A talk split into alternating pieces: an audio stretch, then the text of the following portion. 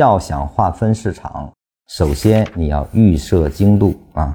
实际上呢，在我理解下呢，不单单是要预设精度的问题，还要预设标准，就是你用什么样的标准来去解释这个市场，或者叫解析这个市场啊。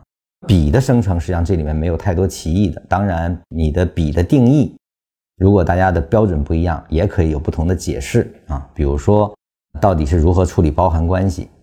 这个里面你采取的处理原则不同，可能也会。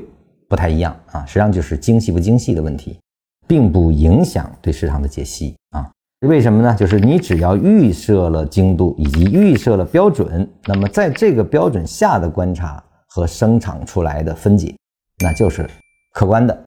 我们前面说过，你如何预设精度，这是主观的；如何预设你的标准，这也是主观的。但是在主观下，只要你这个标准不变。对这个事物的解读就是客观呈现了啊，这个是一个很有趣的事情啊，大家可以试一试。最后实际上只要逻辑是一致的，那么实际上并不影响任何结果啊。这个在后面的文章中有个多义性的问题啊，多义性就是复义不同，解释不同，但只要标准一致，你得出来的结果是一致的，就是性质上不会有任何的差别，唯一的差别就是精度的问题啊。